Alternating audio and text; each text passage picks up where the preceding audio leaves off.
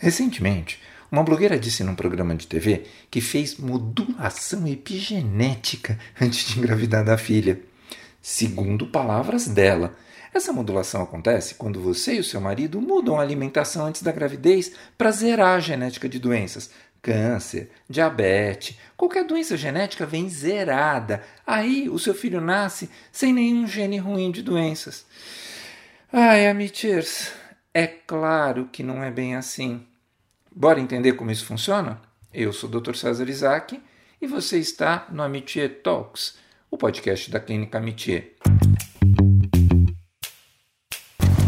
Uma das explicações mais fáceis sobre o processo que eu já ouvi foi aquela dada pela doutora Laura de Freitas, mestra e doutora em Biociências e Biotecnologia, e eu quero compartilhar isso com vocês. Vamos lá? O corpo humano de um adulto possui aproximadamente 37,2 trilhões de células. Essas células se agrupam em órgãos e tecidos. Dentro de cada um destes órgãos, todas as células agrupadas têm a mesma função. É por isso, por exemplo, que o coração e o estômago fazem coisas diferentes. Em cada uma dessas nossas células existe um núcleo e um citoplasma celular. Dentro desse núcleo tem uma biblioteca que contém informações de como aquela célula deve funcionar. Essa biblioteca se chama DNA. Na biblioteca dos seres humanos, os livros estão organizados por assuntos em 46 estantes chamadas cromossomas. Todas as células do nosso corpo têm o mesmo DNA, ou seja, a mesma biblioteca. Mas se é assim, como a célula do coração sabe que tem que bater e a do estômago tem que digerir? Bom, Nessa biblioteca existem armazenados cerca de 25 mil livros que servem de manual de instrução de funcionamento dessas células. Cada um desses livros se chama gene. Mas cada uma das 37 trilhões de células precisa ler os 25 mil livros? A resposta é óbvio que não. Existe um fenômeno que usa proteínas e sinalizadores moleculares para abrir e fechar os livros ou ativar e desativar os genes específicos que aquela célula deve ler naquele momento. Esse fenômeno se chama epigenética. Isso explica porque irmãos gêmeos idênticos que têm a mesma carga genética podem expressar genes diferentes e não desenvolver os mesmos problemas de saúde ao longo da vida, dependendo do ambiente ao qual cada um está exposto. Só para a gente entender. A obesidade e o diabetes tipo 2 são dois exemplos mais marcantes de doenças metabólicas que estão afetadas muito mais pelos hábitos do que pela hereditariedade genética. A epigenética ajuda, por exemplo, a explicar o aumento mundial da obesidade nas últimas décadas, porque essa obesidade pode estar associada a características de estilo de vida contemporânea, com um maior consumo de alimentos altamente calóricos, um comportamento mais sedentário ou a exposição a fatores ambientais como estresse, poluição e por aí vai.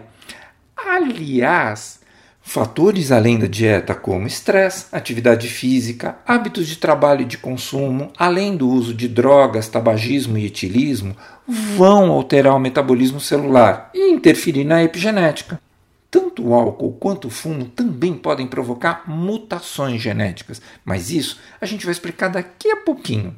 A boa notícia é que é possível traçar uma nova rota e alterar o curso das doenças através de mudanças positivas de ambiente, comportamento e hábitos, já que o background genético e os fatores ambientais estão diretamente relacionados aos processos epigenéticos. Alguns estudos sugerem que a epigenética pode impactar nossas vidas em até 80%, reservando apenas 20% para a contribuição genética. E esse raciocínio vale tanto para doenças quanto para o envelhecimento. Mas, embora seja inegável a importância de um estilo de vida saudável, ainda assim não há como zerar os nossos genes. E a gente nem tem o poder de controlar totalmente o nosso corpo para evitar doenças. O que a gente consegue fazer é diminuir a chance e estar tá mais bem preparado para enfrentar essas doenças seria até mais fácil, se fosse possível, zerar nossos genes ruins, como pregou a blogueira, não é mesmo, Amichers? O número de casos de câncer, doenças metabólicas e síndromes genéticas despencaria consideravelmente. Agora, nós vamos falar de outro fenômeno biológico chamado mutação gênica. Vocês se lembram, né, da nossa biblioteca com 46 estantes separadas por assunto, contendo aproximadamente 25 mil livros?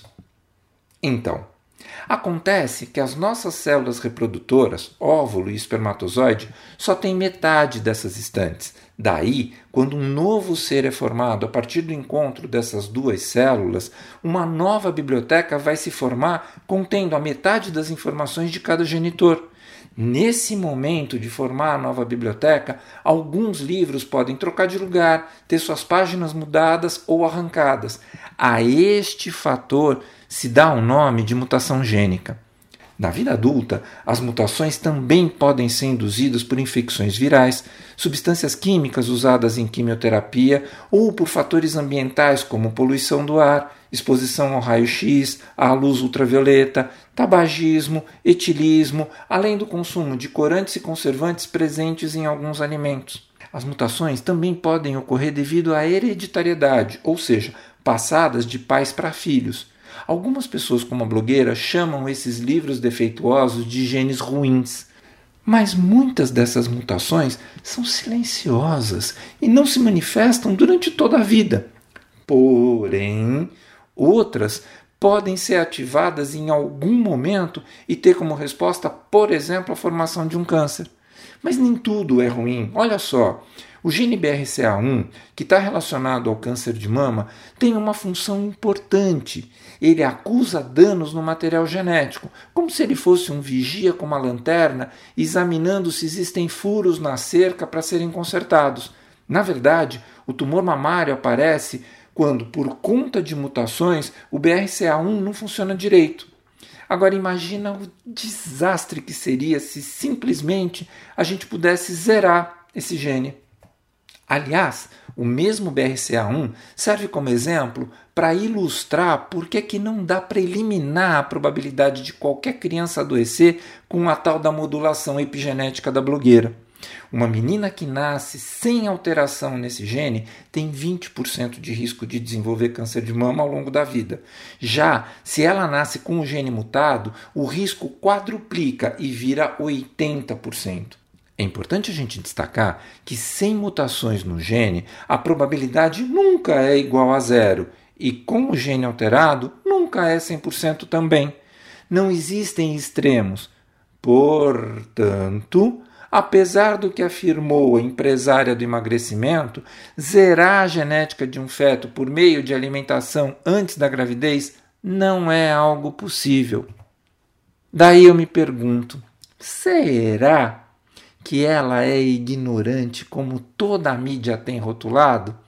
Ou ela está agindo de má fé com seus milhões de seguidores ao distorcer a verdade para vender mais uma das suas dietas mágicas? Afinal, que mãe pouparia esforços para dar o que há de melhor para os seus filhos? É claro que o que acontece na vida do bebê, tanto na fase intrauterina quanto na lactação, pode interferir no restante da sua vida. Por exemplo, se a mãe fuma ou bebe, a criança pode apresentar retardo no desenvolvimento e ou comprometimento do sistema de defesa. Daí, pequenas atitudes como a prática de exercícios físicos, uma dieta equilibrada e até completar o esquema de vacinação podem contribuir muito para a gestação e o futuro desse bebê. Mas o que a blogueira vende como milagre tecnológico não contribui em nada. Um beijo para cada um. Esse foi o Amitié Talks, o podcast da Clínica Amitié. Você pode ouvi-lo no Anchor, no Spotify, no Google Podcast ou na sua plataforma de áudio predileta.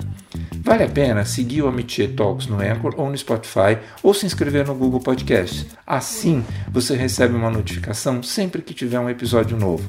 O nosso podcast tem direção de Fernando Dourado, produção de conteúdo de Bárbara Soteiro, produção geral e edição de Milabessa. Se você quiser comentar, fazer sugestões ou participar dos nossos talks, entre em contato conosco pelas redes sociais. Eu sou o Dr. César Isaac e fico aqui até o nosso próximo encontro.